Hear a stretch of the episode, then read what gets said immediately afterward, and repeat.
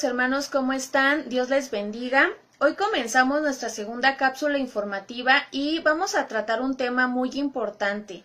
Les voy a dar algunas eh, preguntas prácticas para que ustedes puedan depurar su mente de toda esta sobreinformación de la eh, que estamos siendo expuestos por eh, la pandemia. Escuchamos eh, crisis económica, escuchamos posturas políticas, posturas económicas, respuestas por todos lados de acuerdo a qué va a pasar después de la pandemia, qué está pasando. Entonces, a veces esa sobreinformación satura nuestra mente y nuestro estado de ánimo también decae, nos, nos podemos poner muy depresivos, angustiados, ansiosos, eh, frustrados porque a lo mejor no podemos hacer nada y queremos actuar.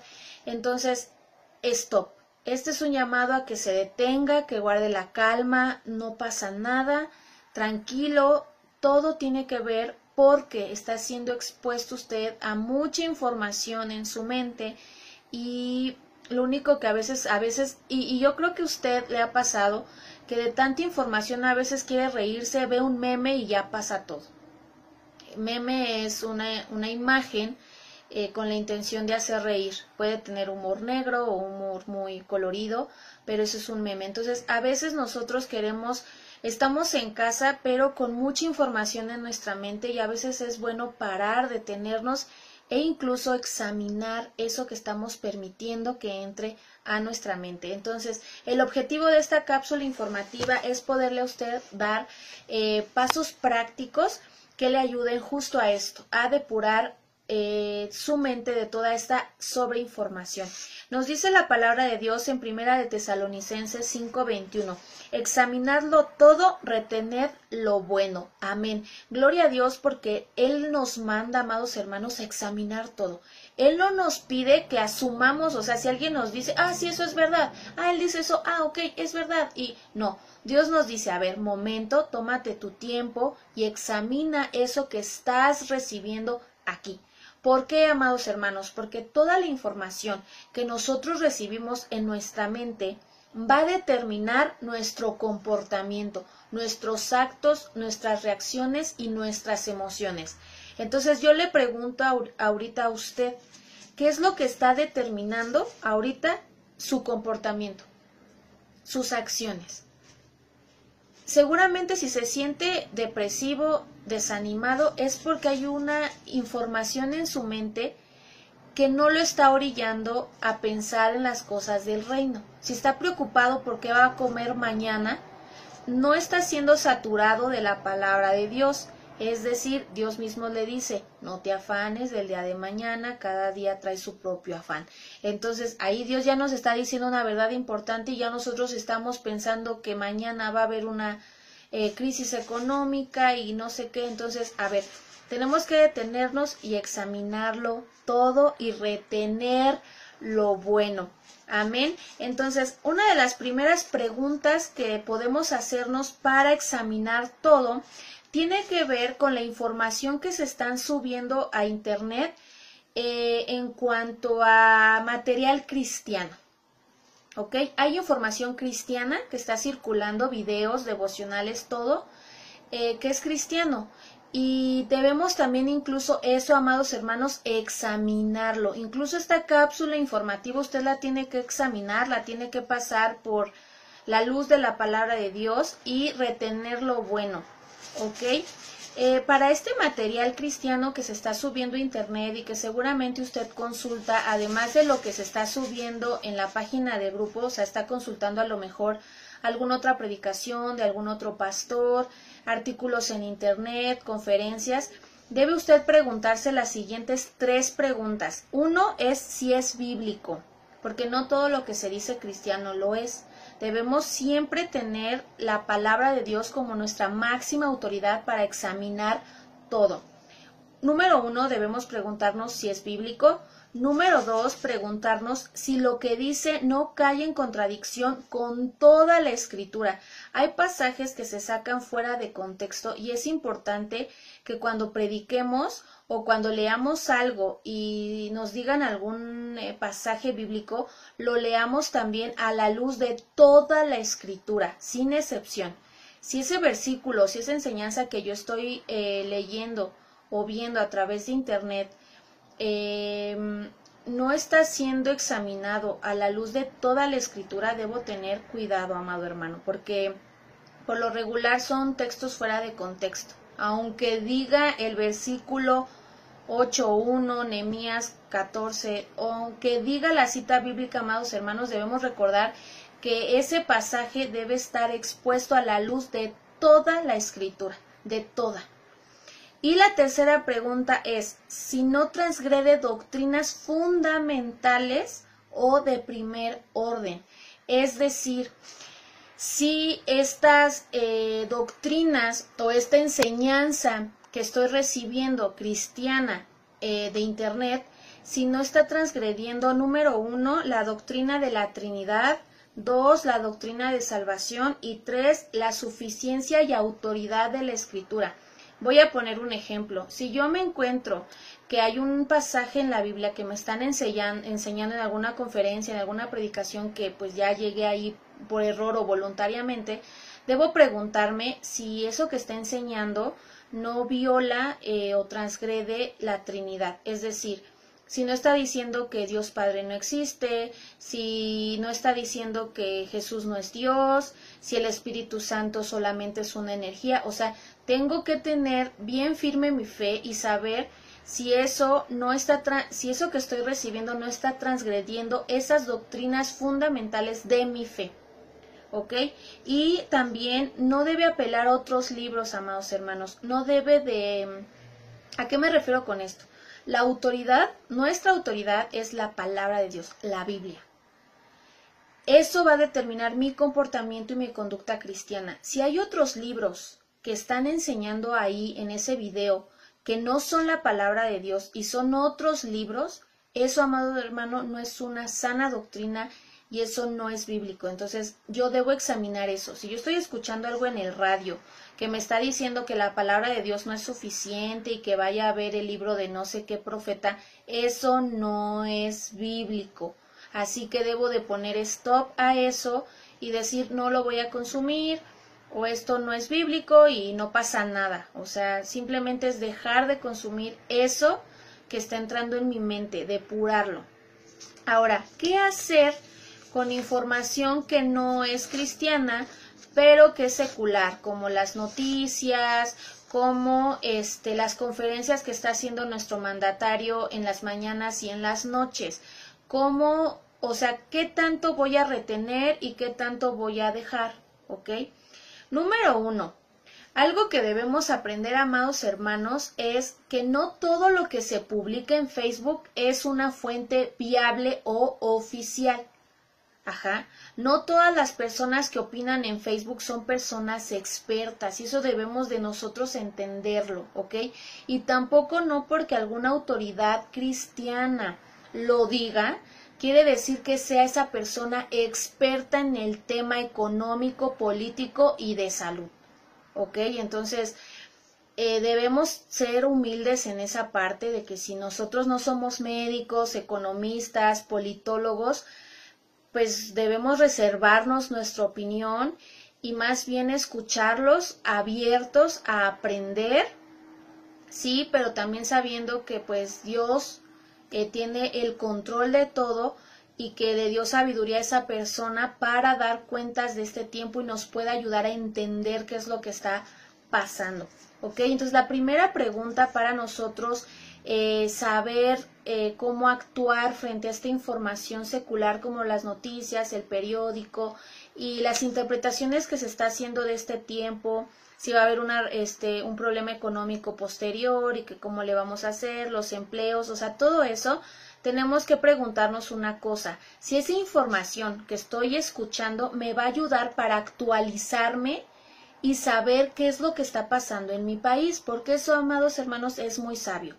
Si nosotros somos indiferentes a lo que está pasando en nuestro país, pues entonces no, no amamos a las personas que Dios nos está mandando a amar. ¿Por qué? Nosotros debemos saber qué es lo que está pasando, amados hermanos, para tener un piso firme, para saber qué quiere Dios de nosotros y poder de alguna manera entender estos tiempos y ayudar a la gente que está en crisis, que no conoce a Cristo y también poder responder de manera sabia a este tiempo. Por eso es necesario que sí estemos muy conscientes de lo que está pasando en este tiempo, ¿ok?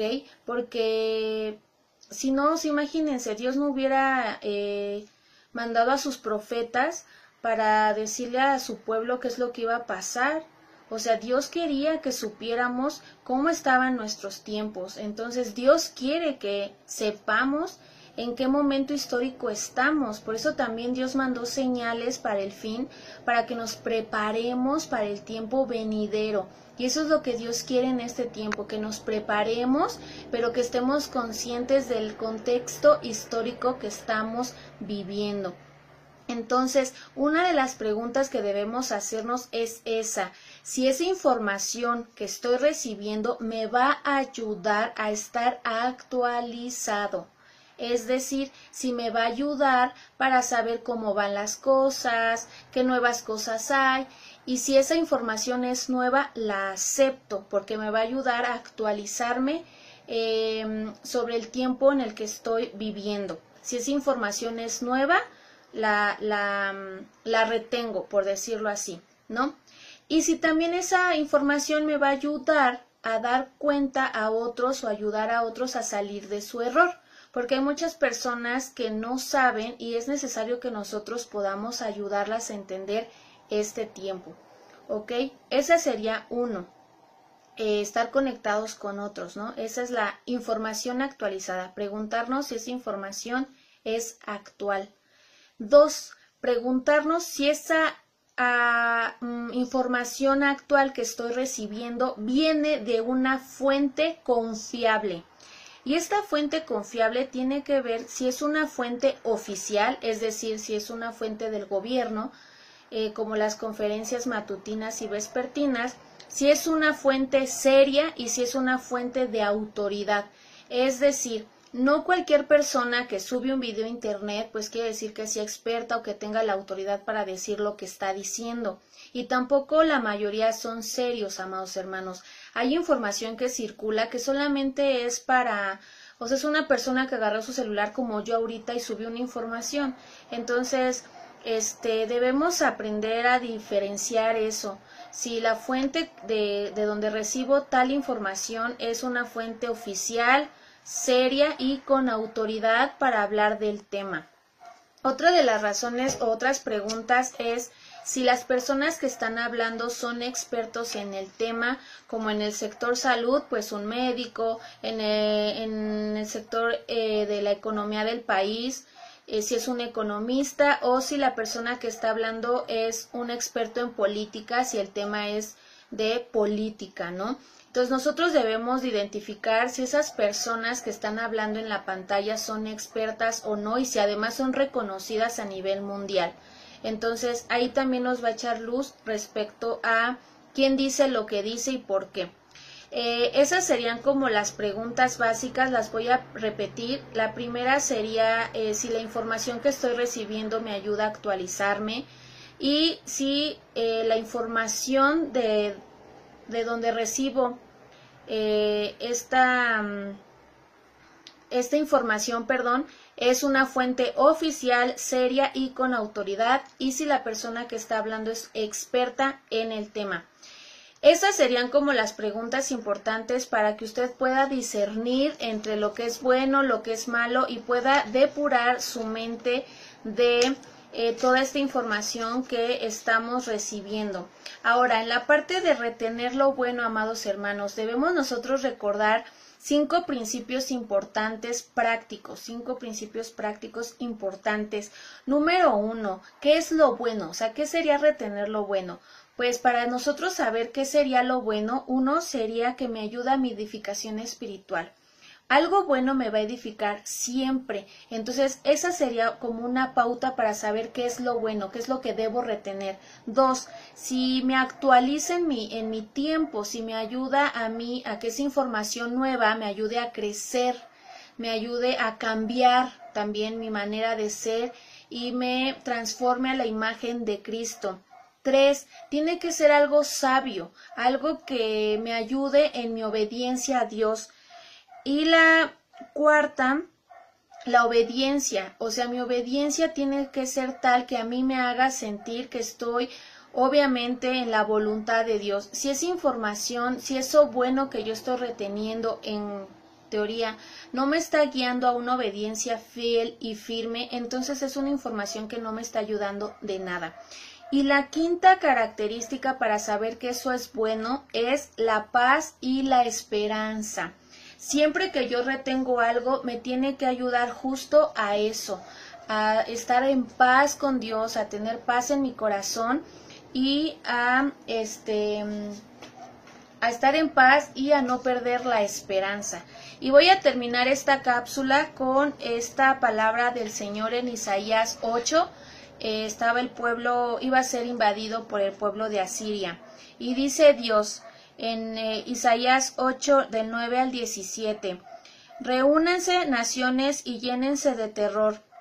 Perdón, amados hermanos, es el capítulo 8 del verso 11 al 17 y dice la palabra del Señor, el Señor me dio una firme advertencia de no pensar como todos los demás. Amén. Me dijo, no llames conspiración a todo como hacen ellos, ni vivas aterrorizado de lo que a ellos les da miedo. Ten por santo en tu vida al Señor de los ejércitos celestiales. Amén es esto. Eso es lo que nosotros debemos retener. Él es a quien debes temer. Amén. Él es quien te debería hacer temblar y por supuesto que lo hace. Él te mantendrá seguro. En cambio, para Israel y Judá será una piedra de tropiezo, una roca que los hace caer, y para el pueblo de Jerusalén será una red y una trampa. Muchos tropezarán y caerán, y no volverán a levantarse, caerán en la trampa y serán capturados preserva las enseñanzas de Dios, confía sus instrucciones a quienes me siguen. Yo esperaré al Señor, que se ha apartado de los descendientes de Jacob. En él pondré mi esperanza. Amén. Amados hermanos, estamos llamados a examinar todo y a retener lo bueno. Así que aquí les dejo estas preguntas. Recuerden examinarlo todo con estas tres preguntas. Si es bíblico, si em, este, no contradice toda la palabra de Dios y si no eh, transgrede las doctrinas fundamentales de nuestra fe. Y para las cuestiones eh, de información secular que llega a nosotros debemos saber quién es su fuente, si es una persona experta y si esa información que está llegando a mí me va a actualizar de lo que ya sabía, si no lo puedo desechar.